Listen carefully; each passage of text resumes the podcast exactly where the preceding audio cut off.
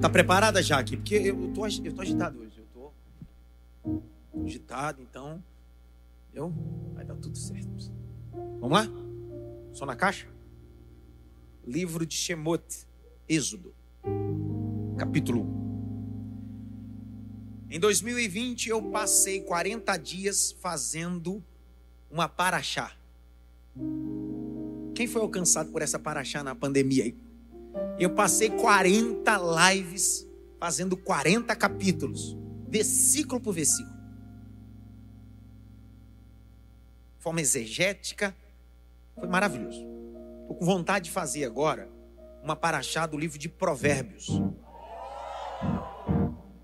Pegar o mês que vai ter 31 dias e pegar 31 provérbios e cada dia fazer uma live explicando provérbios versículo por versículo.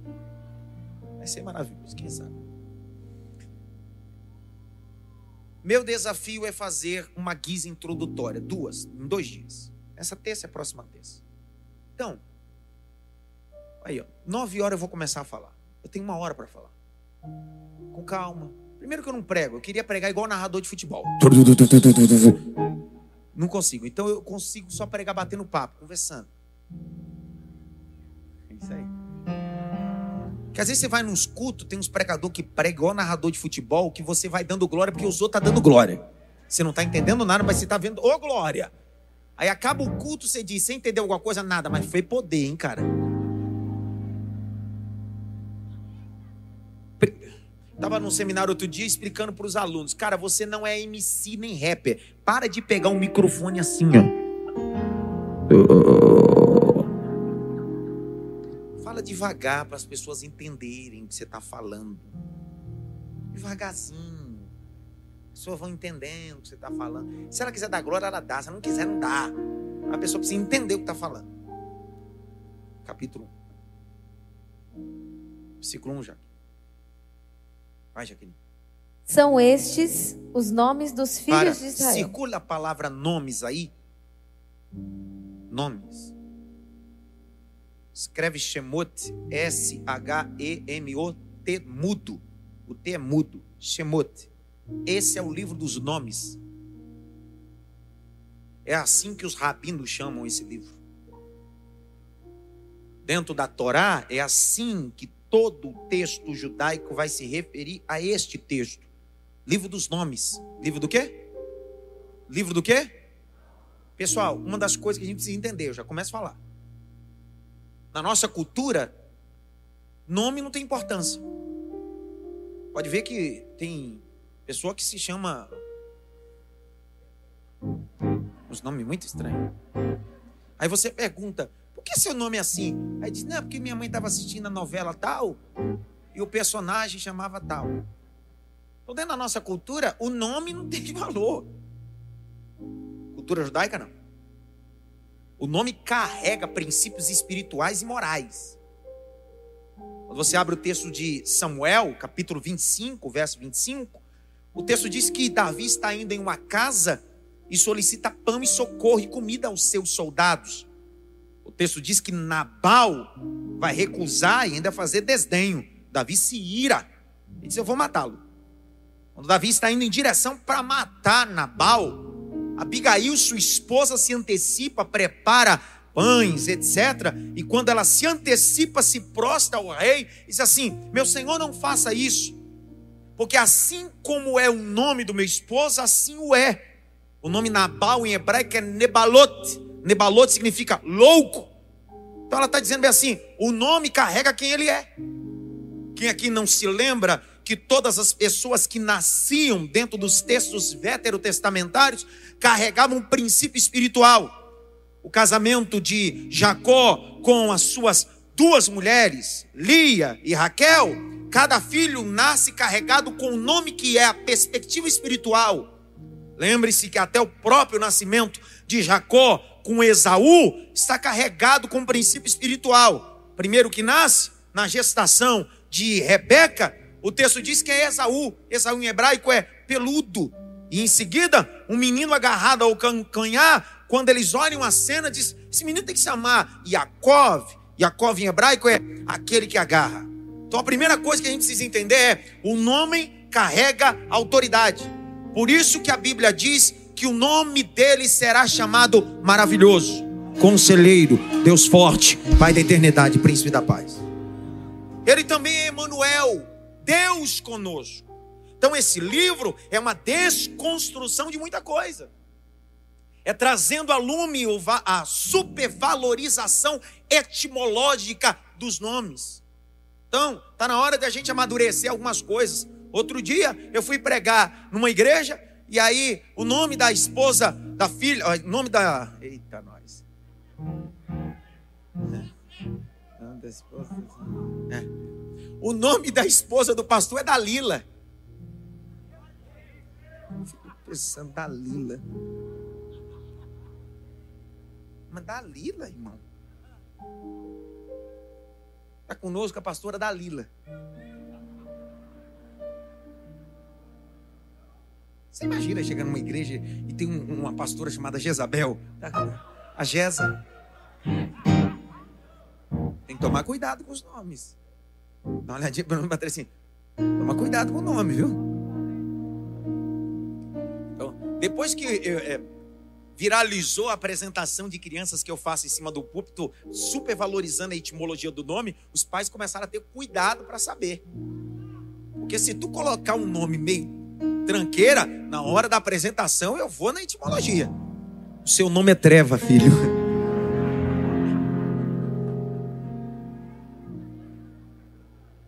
Você quer ver uma coisa? O culto. Abriram um culto falando sobre Ruth. E falando sobre os, os dois filhos de Noemi, Malom e Quilom.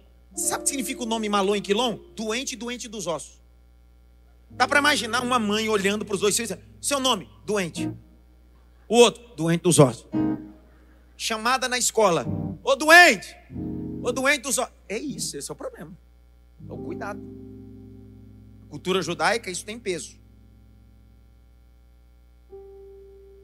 Grite bem alto. Livro dos nomes. Por isso que a Bíblia diz que é um livro da vida. Que o seu nome está escrito lá. Se por acaso o teu nome não tiver sentido hoje na tua cultura, vai ter sentido na eternidade, porque vai ser escrito pela graça. Não precisa mudar de nome, a etimologia do teu nome é ruim, mas tá tudo bom. Veja aqui. Eu já estou pregando, depois a pessoa acha que eu vou ficar. Eu já estou. Vai.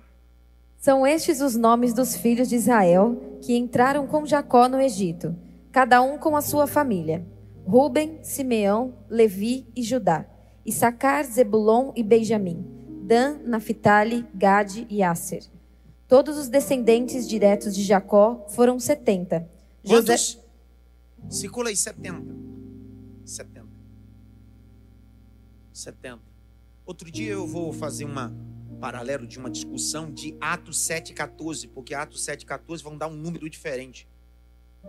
Mas é para outro dia. É uma crítica textual. Mas vai, continua. José, porém, já estava no Egito. Quem estava no Egito? Pega isso aqui. Querem pegar isso aqui? Não. Você é a porta de acesso para uma nova geração. Vou de novo, vou de novo. De repente não pegar. Vou de novo. Você é a porta de acesso para uma nova geração. Tem gente que sofre para outros gozarem da mesa da honra. Então existem coisas que você passou para a próxima geração não passar. Conectando isso, a Bíblia diz que o reino unificado de Israel durou 120 anos. Quantos anos? 40 por Saul, 40 por Davi e 40 por Salomão. Na época de Saul, guerras. Na época de Davi, guerras. Mas os 40 anos que Salomão reinou, nunca houve uma guerra. Porque todas as guerras Davi venceu para que seu filho reinasse em paz e construísse um templo ao Senhor. Eu não sei se você é Salomão que vai reinar em tempo de paz para construir templos. E eu não sei se você é Davi que vai reinar em tempo de guerra para preparar paz para algumas pessoas. O importante é que o reino de Deus está sobre ti e a excelência acabou.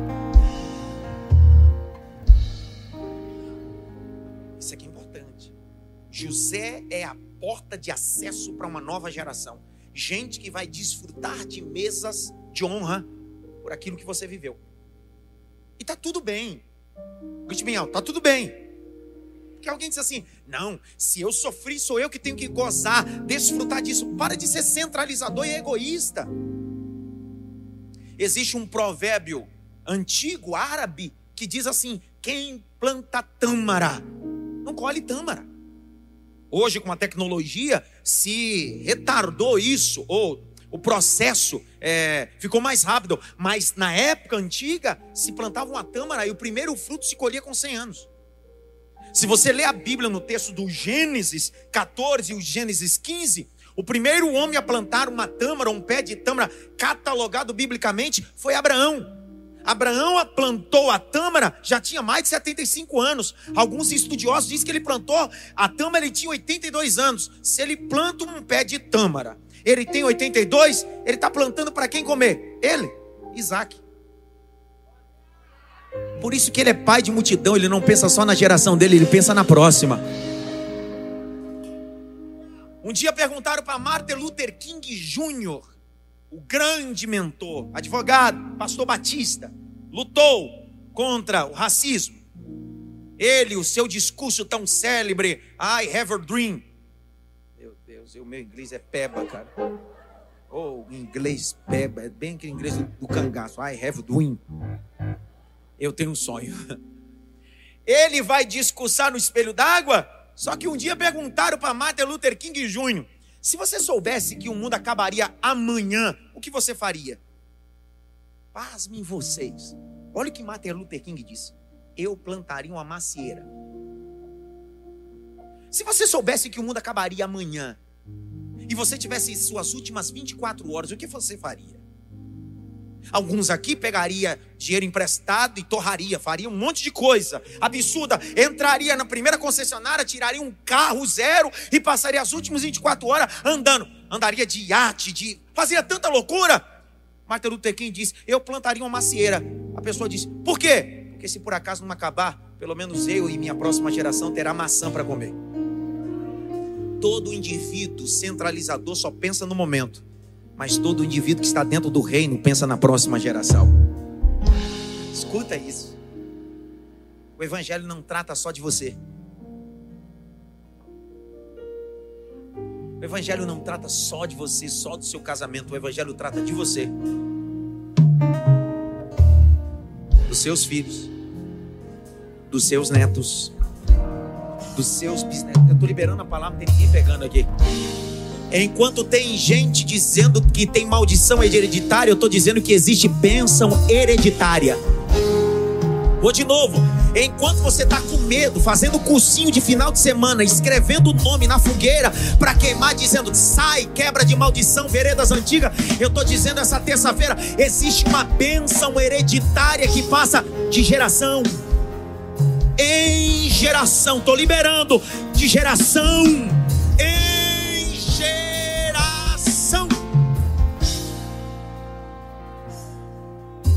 Salmo de número 128 é um grito sobre a bênção da geração. O terrelim do Salmo 128 diz: Bem-aventurado o homem que teme ao Senhor, anda nos seus caminhos. Feliz será tudo irá bem. Sua mulher será como uma videira frutífera ao redor da sua casa. Seus filhos como ramo da oliveira ao redor da sua mesa. Assim será bem sucedido o homem que teme ao Senhor. Olha o que Deus está dizendo. Se você homem, sacerdote do lar, temer ao Senhor, guardar os mandamentos, sobre a sua esposa existe bênção. Sobre os seus filhos existe bênção. Grite bem alto. A minha próxima geração está guardada em Deus. Vou de novo, a minha próxima geração está guardada em Deus.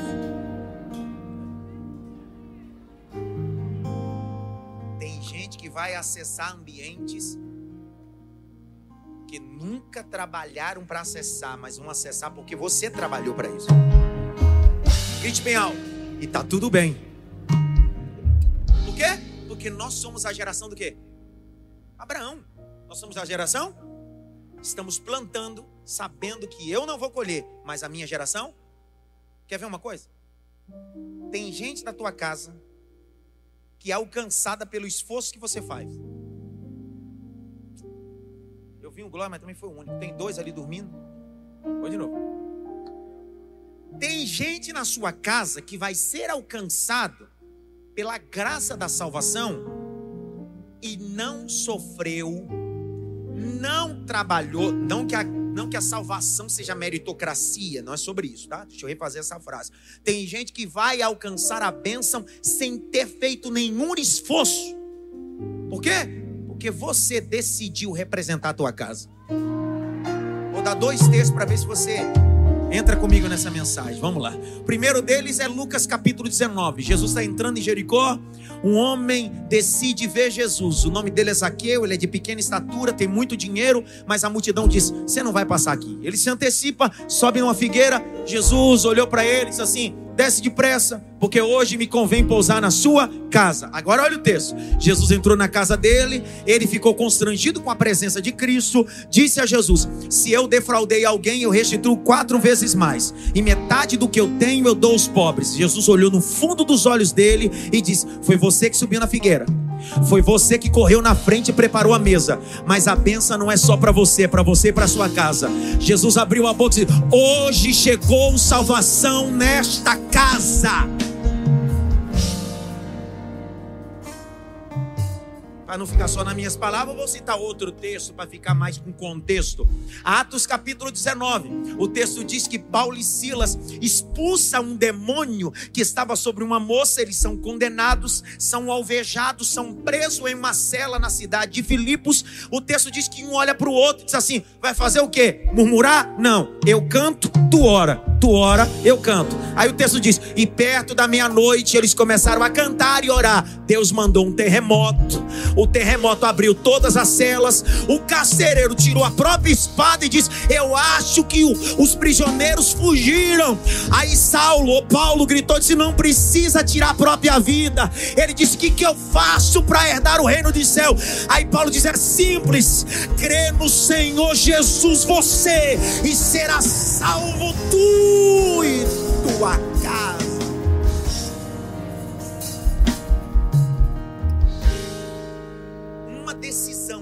individual sua gera uma benção coletiva.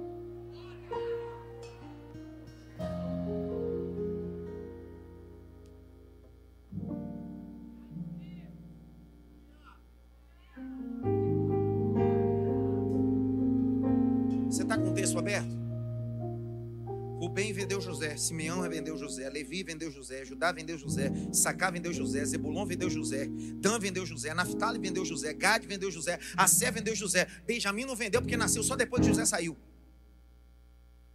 Mas os mesmos que venderam agora vão desfrutar do pão no Egito por causa de José. Então não adianta ser vingativo, é melhor você ser a bênção de Deus na vida dos ingratos. Aprenda a ser bênção na vida dos ingratos. Eles te venderam porque não sabiam onde você ia chegar. E tá tudo bem vender você. Porque a gente só vende que tem valor. Você fica brigando porque as pessoas ficam te vendendo. Porque você tem valor.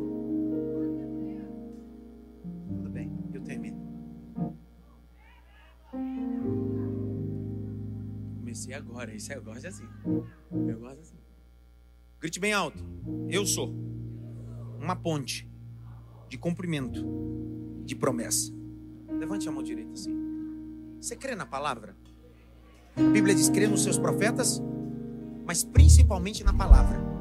Porque todo profeta é submisso à palavra. Então levante a mão direita. Repita comigo assim: essas próximas terças-feiras serão decisivas na minha vida, na minha família, na minha mente. Muita coisa vai mudar através da palavra. Bate pelo menos em três mãos e recebe essa palavra na tua vida. Recebe essa palavra.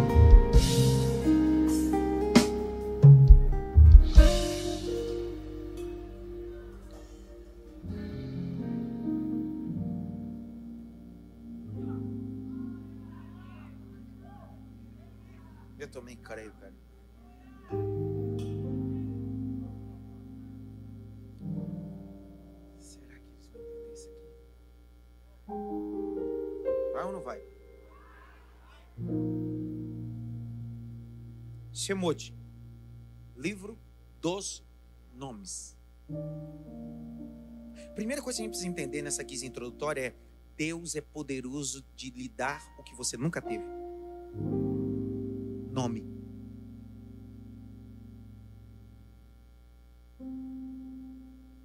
O banco te dá dinheiro, mas só Deus te dá nome. Por isso que não faça da igreja um banco. A igreja é ambiente de dar nome. E nome fala de moral, caráter, caráter e ética. Carregar valores. O evangelho tem o poder de entregar nomes. Essas 70 almas vão entrar no Egito por causa de José. E elas vão sair do Egito por causa de José.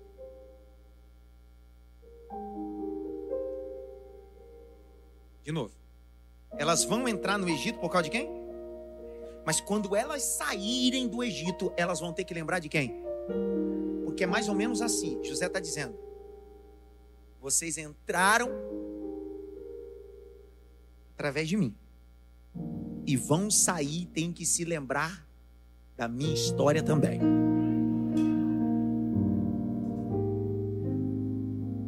José era governador. José era o quê? A segunda pessoa mais importante. Não, glória aí, filho. Isso. José era a pessoa mais importante. Segunda pessoa mais importante depois de Faraó. Dia que ele vai morrer.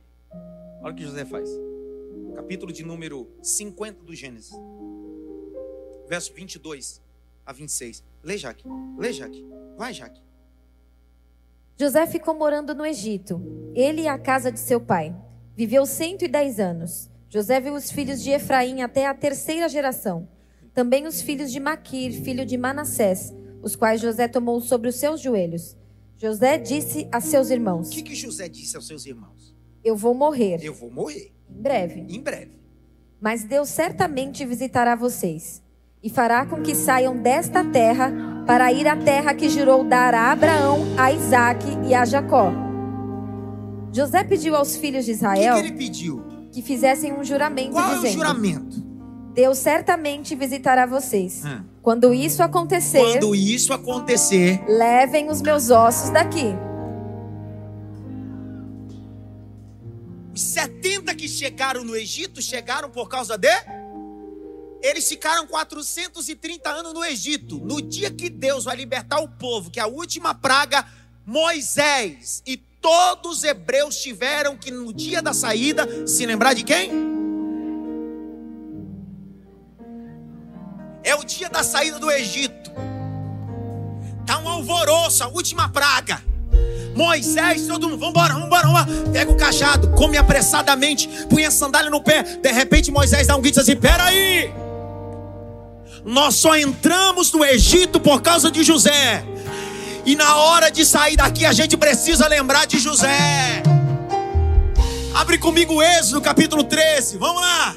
Êxodo capítulo 13, verso 18 e 19. Lê aí já, com força. Eu não vou explicar. Porém, Deus fez o povo rodear pelo caminho do deserto, perto do Mar Vermelho.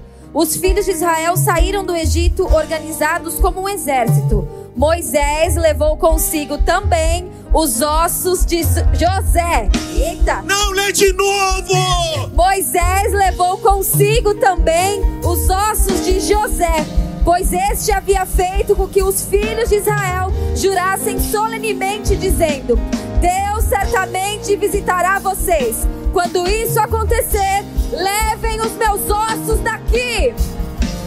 Eu vou liberar uma palavra, posso ou não? Para alguns é só um sarcófago, para alguns é só uma caixa cheia de osso. Aquilo representa a morte, mas para os hebreus aquilo não é osso, é sonho, é libertação. Alguém está dizendo o que José disse, Deus cumpriu. É tempo de sonhar, é tempo de sonhar.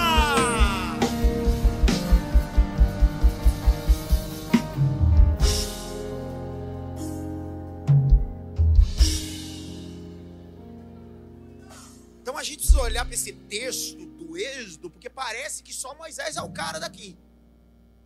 Não é não. Tem que respeitar Josézinho aqui. Josézinho tem que ser respeitado. Tudo bem. Moisés é legislador, primeiro juiz, ok. Só que o povo só desceu por causa de José. E o povo, no dia que vai sair, está dizendo: Moisés, você é o cara de levar a caixa com ossos. Porque você só vai se tornar o grande Moisés quando você reconhecer a história de outras pessoas. Há uma geração querendo ser Moisés, mas não quer relevar a história de ninguém nos ombros. Respeita a história daqueles que colocaram os fundamentos. Por isso que toda vez que eu subo num púlpito, eu respeito as cabeças brancas dos anciões, dos grandes homens. Tudo bem, eles não tinham toda a tecnologia que nós temos, não tinha toda a teologia. Sem ter o que tinha, fez o que fez. Imagina tendo o que eu tenho, cara. Paulo não tinha a tecnologia que eu tenho, não tinha o poder da comunicação que eu tenho, mas Paulo fundou igreja em tantos lugares. Naufrágio superou. Deus está dizendo: aprenda a valorizar os ossos das outras outras pessoas. Aprenda a valorizar a história. Osso, até depois de osso, continua fazendo milagre.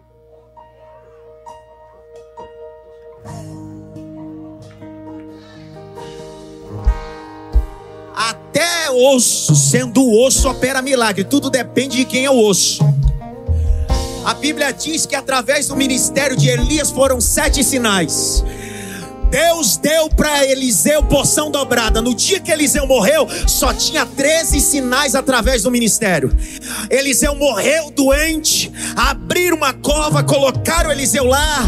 Ele entrou em estado de putrefação. Os bichinhos comeram a pele, a carne, o nevo, mas ficou lá o osso. Aí o texto diz: E havendo uma guerra do lado, um soldado morreu. Alguém pegou o corpo do soldado e disse: Já que é uma cova, é um osso que tem aí, joga aí em cima. E olha o texto. E pegaram o soldado, jogaram na cova. Quando bateu nos ossos de Eliseu, o soldado diz: Aqui tem ressurreição. Aqui tem ressurreição. Aqui tem ressurreição. Levante as suas mãos, rapaz. Levante as tuas mãos.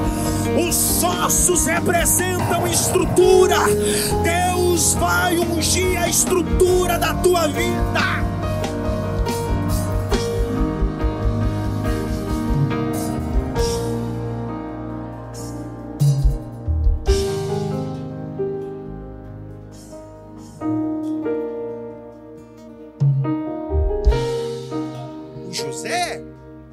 José, pastor e Moisés. Ah, Moisés deixa para semana que vem.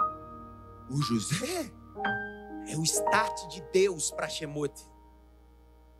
José é o start de Deus para o Shemote de Deus, para um novo nome que Deus vai dar ao povo. Um novo sentido. José é o start de tudo. Então olhe para cá.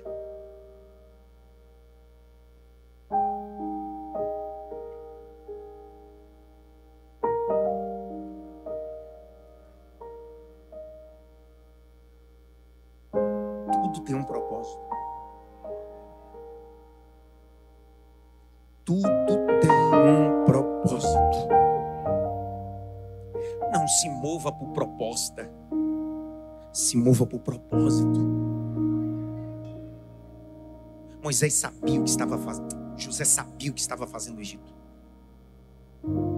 José sabia que ele ia morrer, mas a próxima descendência seria alcançada.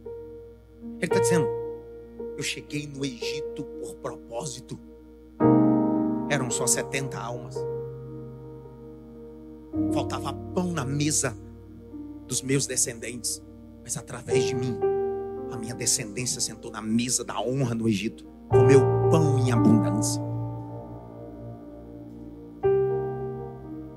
O José é aquele time de Deus que é a hora certa de ir para o Egito Preste atenção.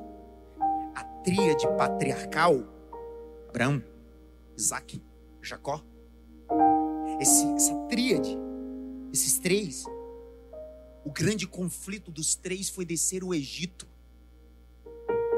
Mas você só desce para o Egito quando José está lá. Porque José é o time de Deus no Egito.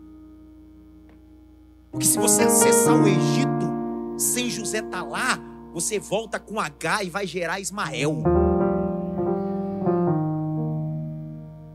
Abre comigo Gênesis 12, abre, abre. Abre, abre, pelo amor de Deus, abre logo.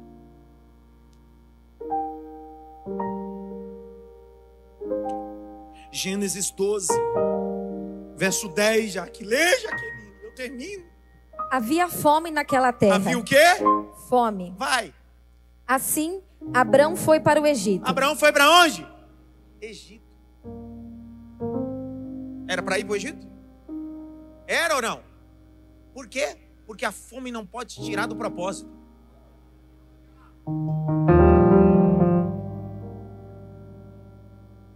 Você leu o capítulo 12? No capítulo 12, verso 1, Deus já havia se relacionado com Abraão. Deus já havia dito para ele: sai da tua terra, da tua parentela, da casa do teu pai. Quem era o guia da história de Abraão, a partir do verso 1, 2 e 3, é Deus. Só que o verso de número 10 tem uma fome. Deus não disse para Abraão descer, mas ele desceu.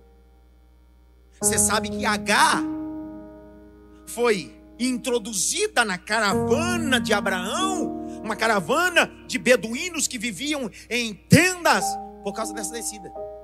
O Ismael nasceu por causa dessa descida. Então, às vezes, você sai do propósito para matar a fome e atrapalha todo o projeto de Deus. Tem gente que tem fome de sucesso, fome de tanta coisa e desce para o Egito fora do tempo, porque o Egito só pode ser acessado quando José estiver lá. Porque se você for para o Egito sem José, então não se mova para o Egito sem José, vai te dar problema. Agora olha o capítulo 26 do Gênesis, abre aí. A geração de Isaac, vai acontecer a mesma coisa. Meu Deus. Verso 1 e 2, lê, Jaque. Sobreveio fome à terra. É a mesma fome. Assim como tinha acontecido nos dias de Abraão. Tá vendo? Vai mudar de geração, mas problema sempre haverá. Os problemas do meu avô, os problemas do meu pai, os meus problemas, não haverá imunidade a problemas. O grande vantagem é escutar e não se mover quando a fome chegar. Fica no lugar que Deus te plantou. Fica no lugar que Deus te plantou. Mas é hora de se mexer. Não se mexa por causa da crise. Se mexa por causa de propósito de Deus capítulo 12 do Gênesis. Gledson, Gledson, fica em pé, Gledson. Dá aquele glória, meu filho.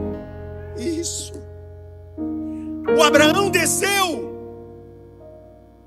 tomou H, tirou Ismael. Segunda geração tem uma fome.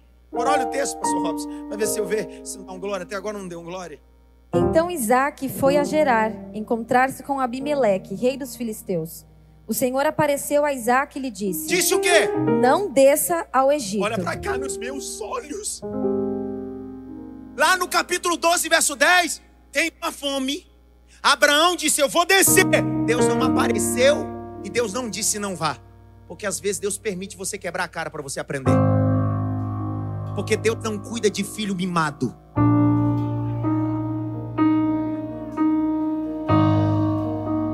Só que com Isaac, Deus está dizendo: Deixa eu descer, porque parece que ele não aprendeu com o erro do pai.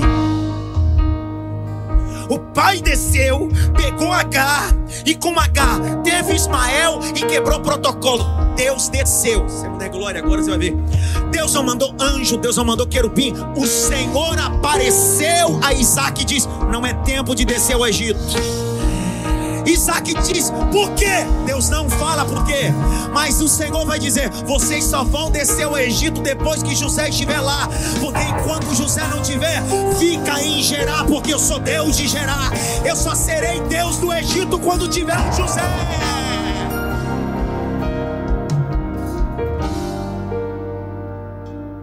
Estão comigo, sim ou não? A primeira geração é a geração de quem? Filme isso aqui. Cadê eu? a câmera? Móvel. Vem aqui. Um recado para as igrejas onde eu prego. Aqui, ó. Tecladista. Que existem três tipos de pessoas na igreja: crente, não crente e músico. Que a gente não sabe o que ele é. Essas desgraças desses músicos de igreja que alguns deles nem Bíblia traz para o culto, fica no WhatsApp. Teve um aqui outro dia, no congresso, estava no WhatsApp aqui enquanto estava pregando.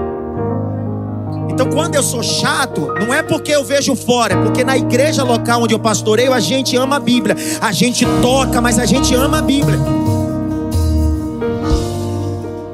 Uns músicos tribulados, cara. Você não entendeu, né, Paloma? Eu quero que você traga aquele miserável de novo.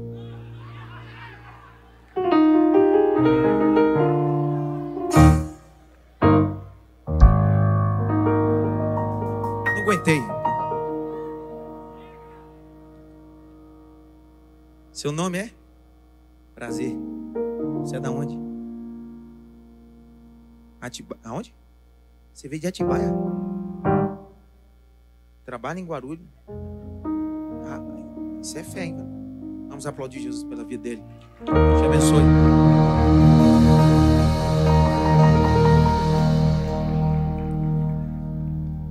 E eu termino. Aqui. Pregar no horário é maravilhoso. É 9h40 ainda. Olha que gostoso. Tem mais cinco minutos ainda de mensagem. Vamos lá? Deus. Abraão desceu do Egito sem ter José. Subiu com H. Isaac disse: Tenho uma fome, vou descer ao Egito. Deus disse: Meu Deus, eu, deixa eu descer. Não desce, cavalinho de Jesus. Ele disse: Tá bom, Senhor, vou descer. Porque você só pode descer ao Egito quando tiver um José. Aí, ó, olha a história. O caçula da casa José, capítulo 37 do Gênesis. Benjamim ainda não havia nascido. Olhe para cá e preste atenção nisso. Ele é o bibelozinho do papai. O papai fez uma túnica para ele. Isso gerou confusão em casa. Porque tem gente que fica chateado porque o pai faz coisa para você e não faz para o outro. Eu gosto de um texto judaico. O texto judaico, comentário judaico diz: não era Jacó que era próximo de José, foi José que decidiu ser próximo de Jacó. Não é pai que decide ser próximo do filho, é filho que decide ser próximo do pai. Haviam vários filhos, mas só José era próximo do pai. Foi José que decidiu ficar próximo. Porque quem está próximo, você sabe a medida. Porque a túnica só servia em José, por isso que Jacó sabia a medida dele. Ele está tão próximo que eu sei a medida dele. O texto diz que um dia pegam José e jogam na cisterna. Quando jogam na cisterna, tem um burburinho do lado de fora. De repente tem uma caravana de ismaelitas. Ismaelita Ismael. Caravana de ismaelitas são descendentes de Ismael. Ismael é filho de a egípcia. Para onde a caravana está indo?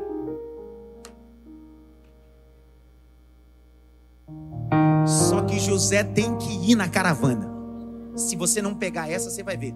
Quando você abre o texto do Gênesis 37, diz que na caravana haviam carroças que eles estavam levando perfume e mirra até o Egito. Eles pagaram por José. Colocaram José na carga com perfume, mirra. Esse é um escravo que chegou no Egito perfumado. Que não foi qualquer um que comprou. A pessoa mais importante depois de Faraó era Potifar. Disse assim: Eu gosto é de escravo assim, perfumado, dente perfeito. Sabe por quê? Porque antes de você chegar no ambiente, Deus já prepara você para acessar esse ambiente.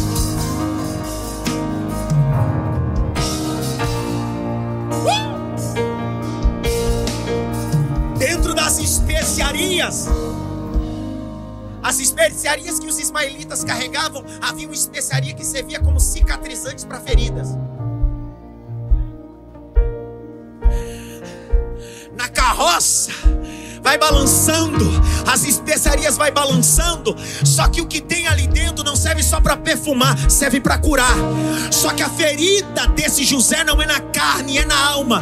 Como dizia Simon Freud, assim como o corpo sangra, a alma também sangra. O que Deus está dizendo é: José, estou preparando a tua alma para que você seja curado, porque gente magoada não pode viver milagre, gente magoada não pode viver milagre.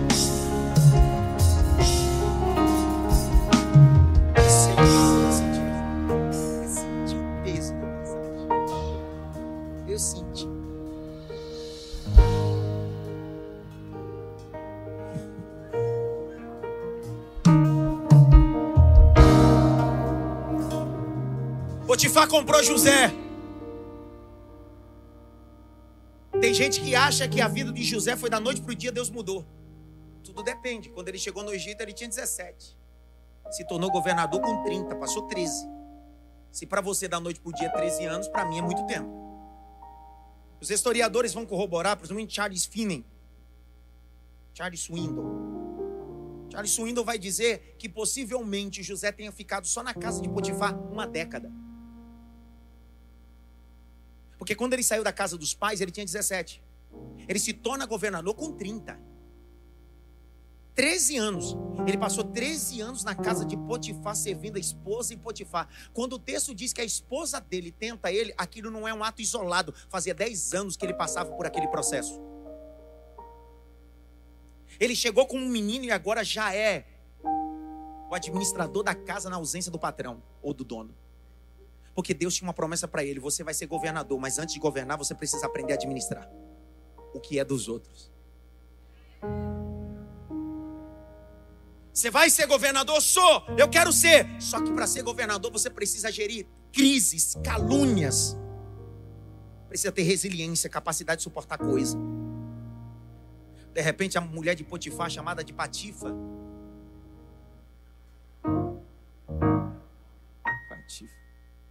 Não está isso na Bíblia, né? A pessoa achar que está, não. Só está só o Potifar, Patifa. Um adendo meu aqui.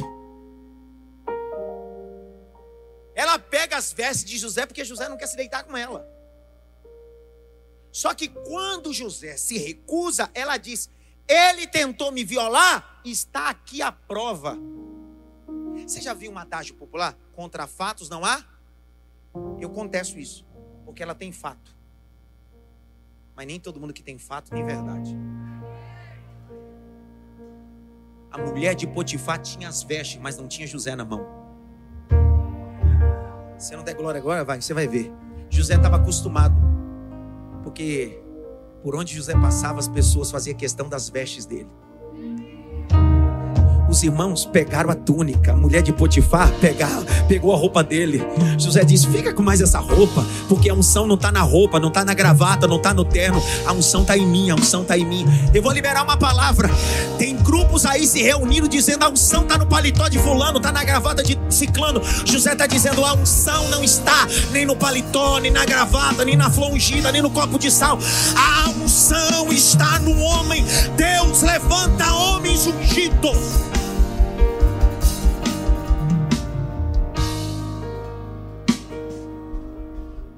José chega na, na, cadeia. Os historiadores vão dizer que essa cadeia, José ficou entre dois anos a três anos. Fechou o cálculo. Só que você precisa entender: quando José saiu de casa, ele só era um homem que tinha sonhos, sim ou não? Dez anos que ele viveu na casa de Potifar, ele nunca sonhou. Mas Deus era com ele. Porque tem momento na vida que você não precisa sonhar, só precisa saber que Deus é contigo. Só que quando ele é preso, chega na cadeia, ele começa a administrar a cadeia. O carcereiro disse: dá a chave da cadeia para ele. Ah, chave da cadeia? O preso. Só Deus faz isso, né? Só que lá José vai ter uma experiência que ele nunca teve na vida. Pergunta qual? Vai aprender a interpretar sonho dos outros. Você acha que Deus só quer te dar sonhos ou Deus quer te dar a capacidade de interpretar sonhos dos outros? Tem um padeiro e um copeiro. Eu gosto de José porque José é franco. José disse assim: um vive e o outro morre.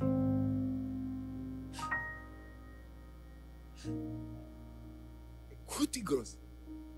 O padeiro morre.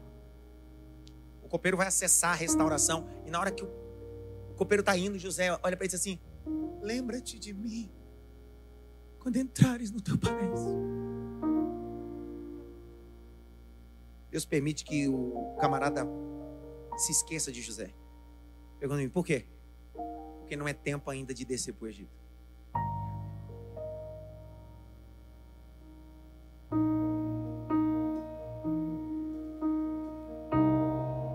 Se o copeiro se lembra de José e indica José, Robson, José só subiria como um homem serviçal. Só que Deus não quer levar José como um serviçal. Deus quer levar José como governador. E para ele governar, ele precisa aparecer na hora da escassez. A escassez revela governadores. A escassez revela governadores. Foi na pandemia que Deus fez algumas pessoas decolarem. Ou de novo. Foi na pandemia que Deus fez coisas se destravarem na sua vida. A escassez revela a excelência de Deus na sua vida. O copeiro, ó o copeiro, copeiro!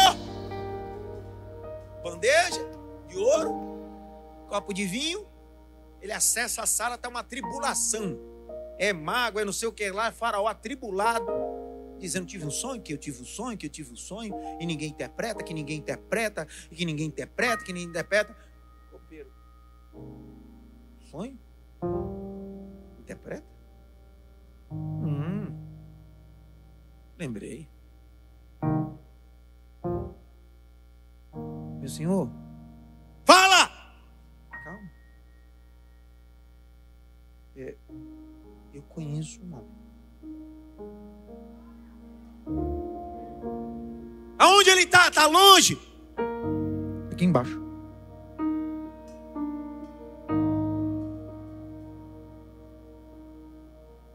Porque alguém que cometia um delito contra uma autoridade não era preso em qualquer cárcere. Era preso no calabouço do rei. E lembre-se que Potifar fazia parte da alta corte. José não estava preso em outro lugar. José estava dois, três anos debaixo dos pés de Faraó. Então, às vezes, é bom ser vendido, porque ser vendido te coloca no lugar certo. Faraó disse: chama ele.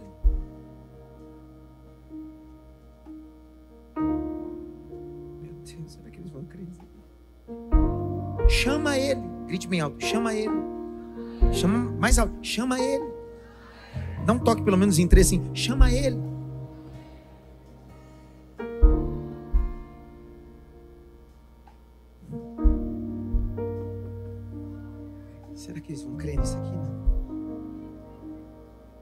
O copeiro mó vai descendo. Diz José! Ele disse sim. Ela está te chamando. Ele disse: Quem está me chamando? Faraó. José disse: Espera aí. Um canto na cela. Tem um pedaço de bronze polido que é um espelho.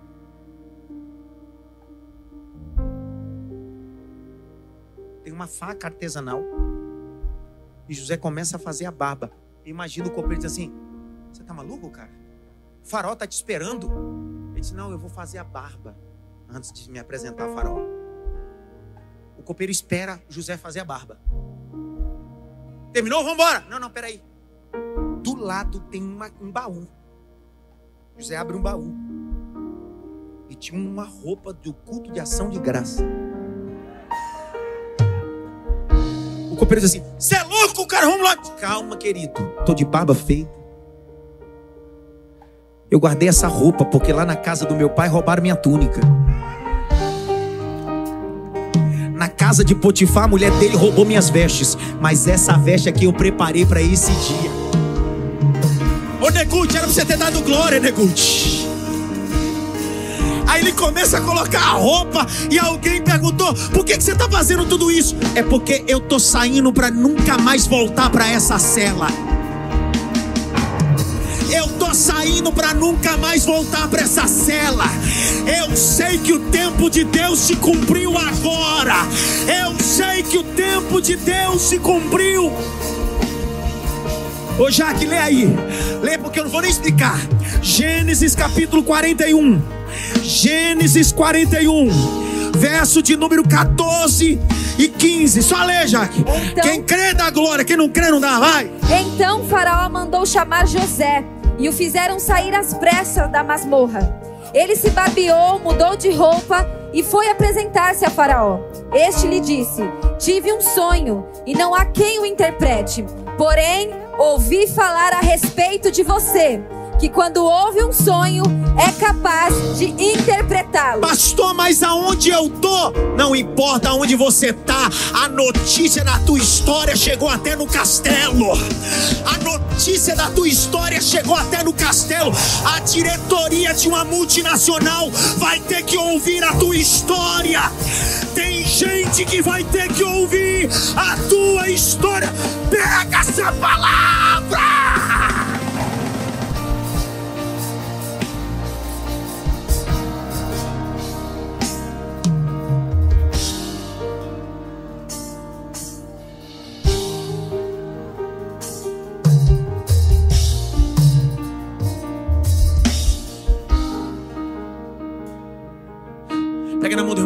Esquerda.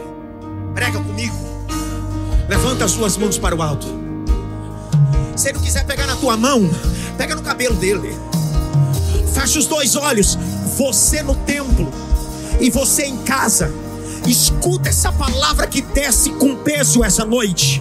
Foi desse jeito que Moisés estava em cima da montanha Enquanto Josué guerreava contra os Amalequitas, a vitória não estava na ponta da espada de Josué, a vitória estava nas mãos de Moisés. Essa noite, enquanto você está de mão levantada aqui, existem coisas sendo descortinadas ao seu favor, pelo menos por 10 segundos. Recebe o peso da mensagem, recebe o peso da mensagem, recebe o peso da mensagem, em nome de Jesus Cristo.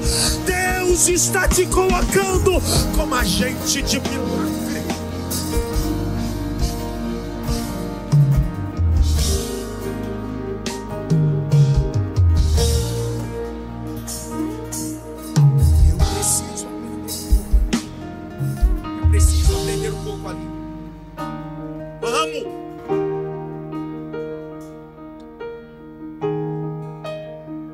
Cuida de mim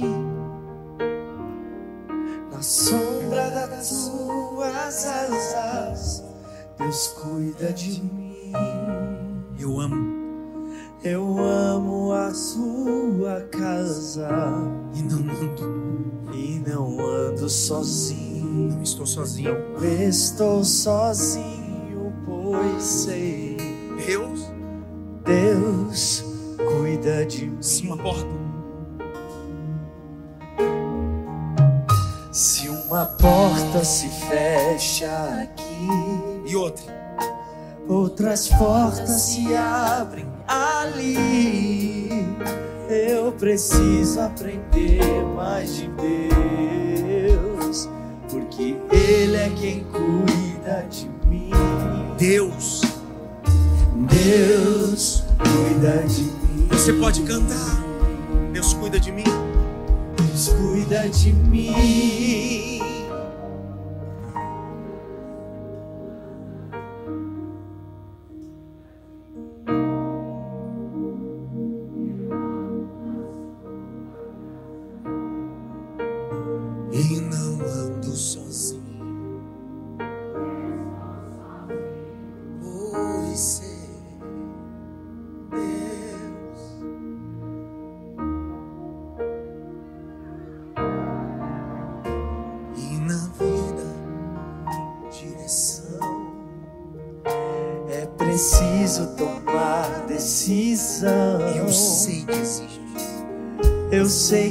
Existe alguém que me ama, Ele quer me dar a mão.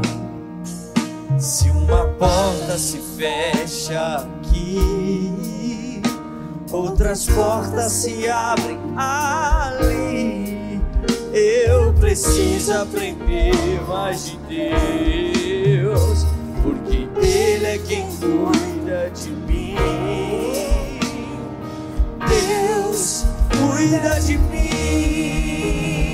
Oh, Deus cuida de mim. Oh, na sombra das tuas asas, Deus cuida de mim. Eu amo a sua casa e não ando sozinho. Não estou sozinho, pois sei cuida de mim.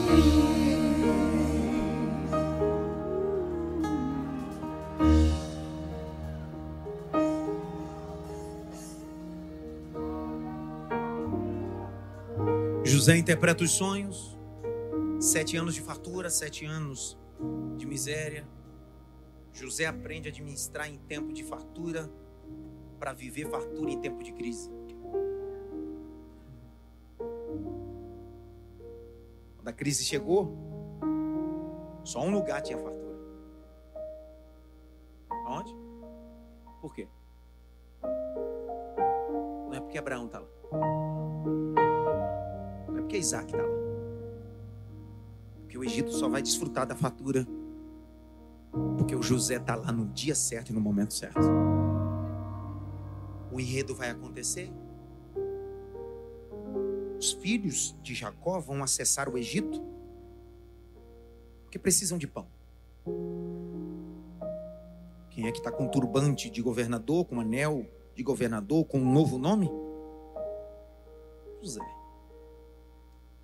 José reconhece, mas os irmãos não reconhecem. Porque quem fere, esquece.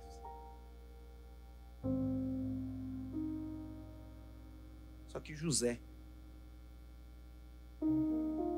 perdoa, mas não tem amnésia. Perdão não é amnésia, amnésia é doença. Quando eu lhe perdoar, não peça para que eu esqueça o que você fez. Perdão é tocar num assunto e não doer mais. Cicatrizou. Por isso que José gerou dois filhos, Efraim e Manassés. Deus me fez esquecer. E Deus me fez crescer na terra da aflição. Porque você só cresce depois que esquece. A expressão ali não é esquecimento na literalidade. Traz a ideia, eu aprendi a perdoar. Quando José vê aquela cena, ele chora. Todo o castelo ouve o gemido da alma de José. Outro dia eu queria falar só sobre o gemido da alma de José. José faz uma manobra forçando que Benjamim seja trazido até o Egito. Para forçar quem chegar? Quem? Aí olha isso aqui. Para a gente fechar hoje a nossa guisa introdutória. Pastor, mas é Êxodo. O que, que tem a ver Êxodo com Moisés, com José? Tudo. Tudo. José chama uma carruagem,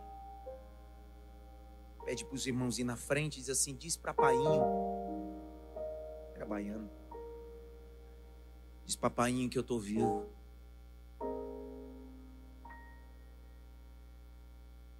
Os irmãos de José vêm.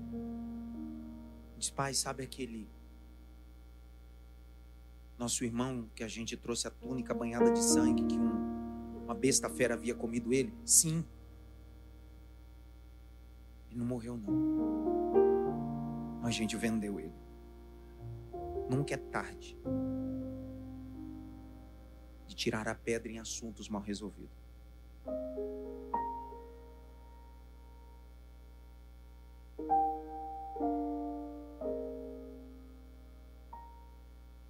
Onde ele está? Está no Egito, pai. Ele mandou chamar o Senhor. Como assim? Quando Jacó sai da tenda, tem umas carruagens do Egito, lindas, esperando quem? Jacó e as 70 almas, a família toda.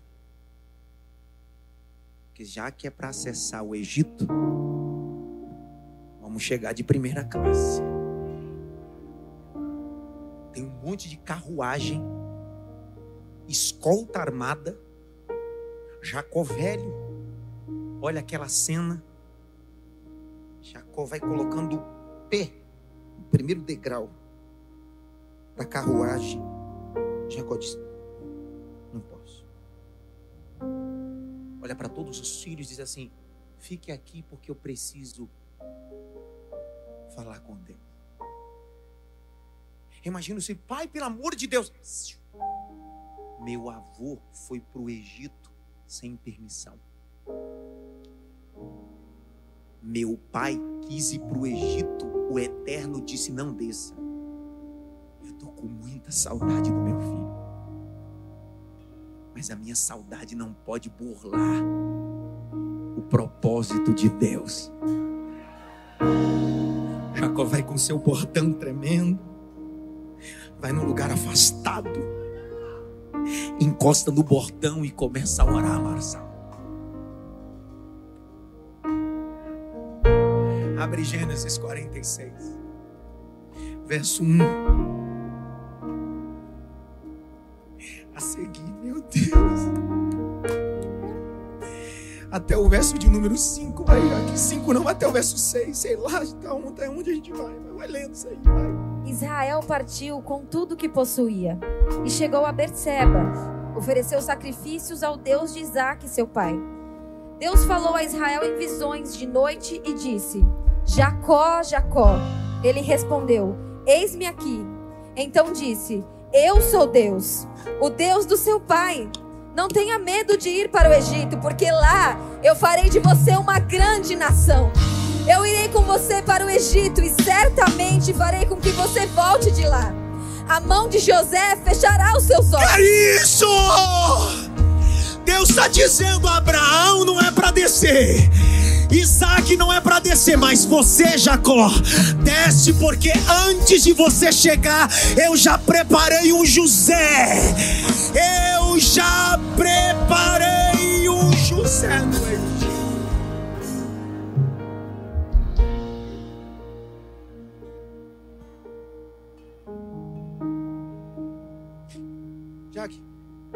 parou onde, Jack? No 5 agora. Lê o 5 então. Então Jacó saiu de Berseba. Os filhos de Israel levaram seu pai Jacó, os filhinhos e as mulheres deles nas carretas que Faraó havia mandado Ei, para o levar. 70, tudo de primeira classe. Abraão desceu para o Egito na prova de pau da arara. Em Moçambique tem um transporte público chamado My Love. Foi de My Love. Depois você pesquisa o que é My Love, transporte público, você vai ver lá no Moçambique.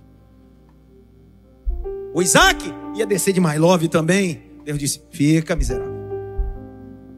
Jacó, primeira classe. As carroças de Faraó tinham amortecedor. As carroças de Faraó tinham éguas que nos cabelos das éguas tinha diamante, diz os historiadores. Elas, elas não andavam, elas trotavam. Eram brancas as éguas de Faraó. É tão assim que o texto de Cantares de Salomão, o comparativo de uma cantada que o marido dava para a esposa é: Você é a égua de Faraó. Tá vendo, Albinha? Você é a égua de Faraó, minha filha. É só para você se preparar para quinta-feira, que vai ser nesse clima. O cantar de Salomão, ele diz: Tu és a minha égua, a égua de Faraó. Lá vai Jacó com 70. As carroças. As fronteiras iam se abrindo. As éguas de Faraó, o carruagem de Faraó. Mas quem está em cima? Hebreus. um velho Jacó descendo do tempo de Deus. Porque quando você desce no tempo de Deus, você não desce com as próprias pernas. Deus prepara transporte para você.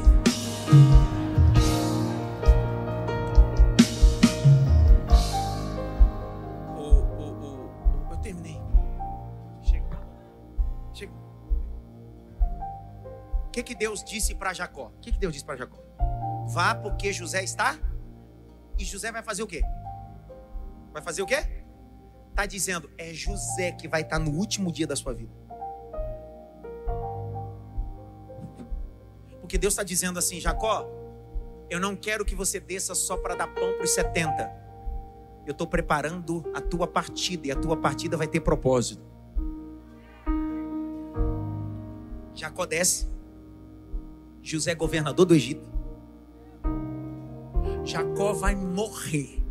Agora olha o Gênesis. Cássio, essa aqui. Essa é aquela, Cássio. Abre Gênesis. Gênesis.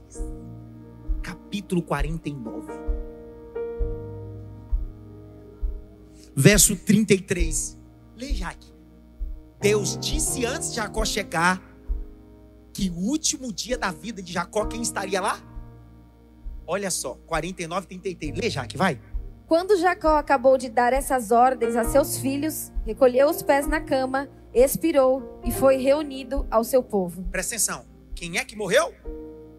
Agora, olha quem vai aparecer na história, no último suspiro de Jacó, capítulo 50, verso 1 e 2. Vai. Então José se lançou sobre o rosto de seu pai chorou sobre ele e o beijou. José ordenou a seus servos, aos que eram médicos, que embalsamassem o corpo de seu pai. E os médicos embalsamaram Israel. Ei, olha para cá, você não pegou. O problema tá aí. Você fica lendo sua Bíblia. Você tem que pegar. É cerejinha. O capítulo 49, verso 33, quem morreu? Quando Jacó morreu, José chama os médicos e diz assim: dá para embalsamar? embalsamar era um processo de mumificação. E só quem recebia esse processo de mumificação era Faraó e alta corte.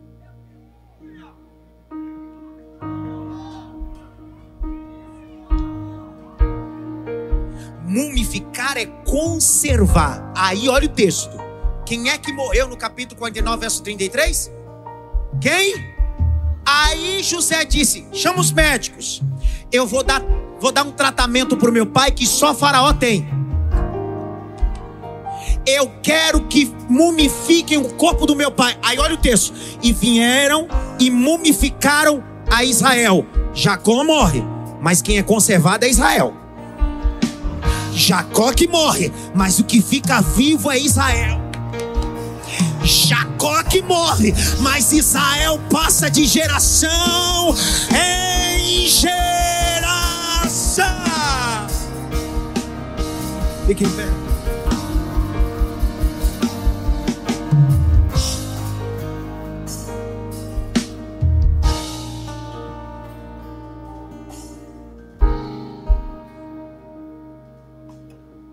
poderia estar, vai, vai, vai.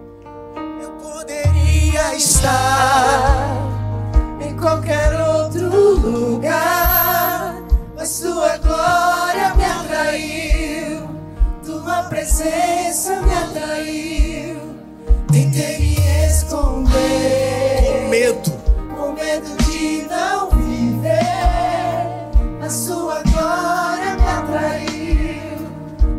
presença me atraiu. Que a sarça pegou fogo e não se consumiu, e a voz que saiu dela um dia me atraiu. Meu coração queimou até que descobriu que um dia com tua glória vale mais que mil. Que a sarça pegou fogo e não se consumiu, e a voz que saiu dela um dia me atraiu. Meu coração queimou até que descobriu que um dia com tua glória Eu vou te falar uma coisa. Querem ouvir ou não? Dentro do meu cronograma, era duas terças de guisa introdutória. Eu tinha o desafio hoje, nessa guisa introdutória, falar o capítulo um todinho do Êxodo.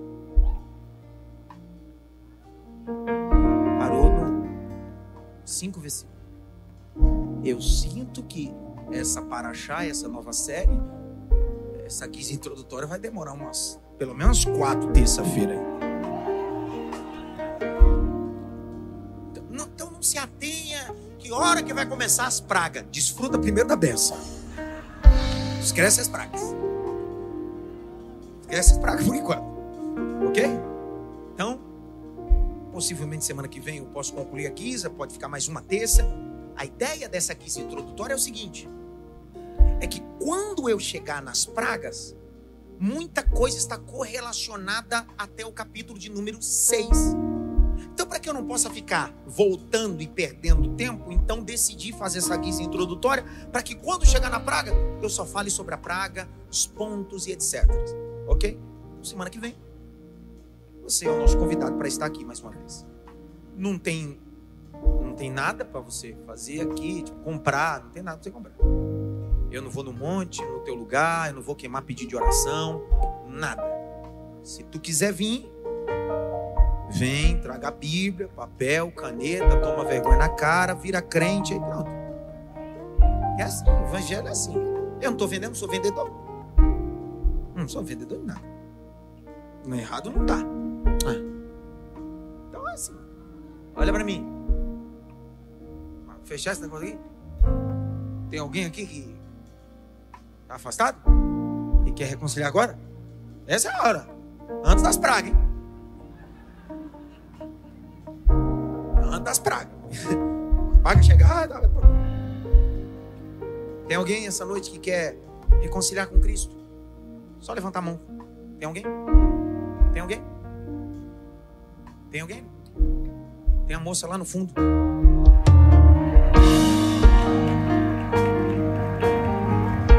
Vem, vem, vem, vem, vem, vem, vem. Você que quer aceitar a Cristo, entregar a tua vida a Cristo, faça essa noite, sai do teu lugar. Vem logo! Vem. Vem, vem, vem. Você é o José da sua família. Você é o José da sua família. Você é o José da sua família. Você é o José da sua família. Tem mais gente, vem logo. Vem logo, vem logo. Isso, minha filha. A melhor coisa que você fez na sua vida.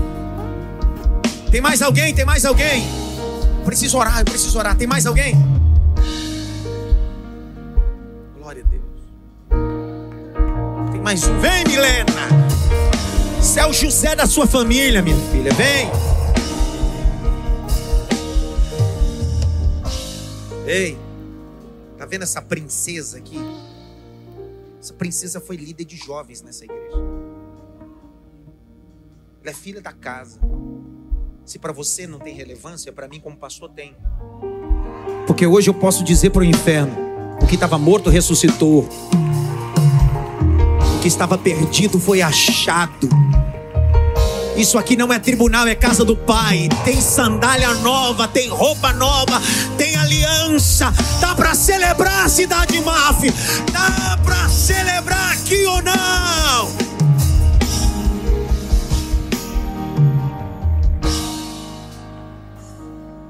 Quantas vezes no acampa dentro? Hoje as filhas dela é gêmeas. É gêmeas, né, Milena? Quantos anos elas estão? A Isa tem 10, as gêmeas têm 8. Na época eram recém-nascidas. Ela fazia acampamento, acampa dentro com os nossos adolescentes, com os, os filhos, tudo pequenininho. Hoje, Deus disse: Você é José. Qual o teu nome? Pegue na minha mão. Você é José de Deus. José, José. Por causa de um José Deus leva 70 pessoas para viver a promessa. Tem mais alguém que queira se reconciliar hoje?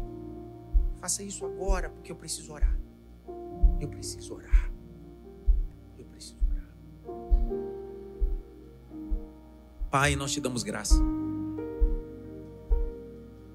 Te bendizemos. Porque valeu a pena esse primeiro dia dessa série valeu a pena. Porque tem mais um Senhor chegando no altar. Tem mais um vindo se reconciliar no altar. Tem mais um José entendendo que na vida tudo tem propósito. Tem mais um José Senhor, o Senhor é Deus de milagre, de mudança e de transformação. Perdeu Satanás. O sangue de Jesus Cristo tem poder.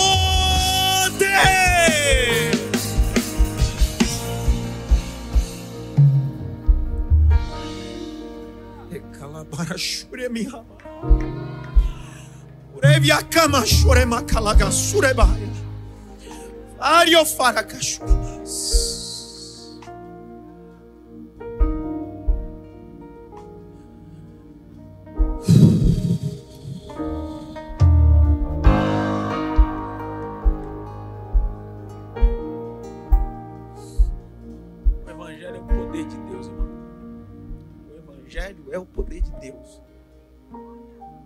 Evangelho não fizer o homem se reconciliar no altar, isso não é Evangelho. O Evangelho tem que ter alma no altar. Aleluia.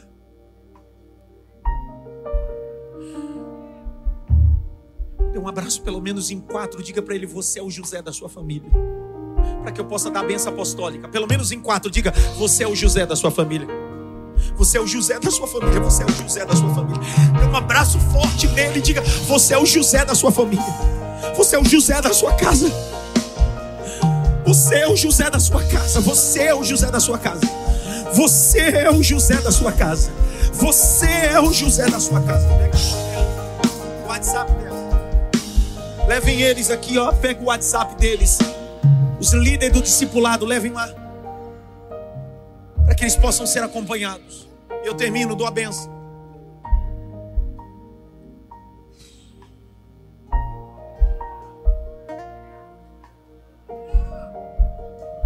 Eu estou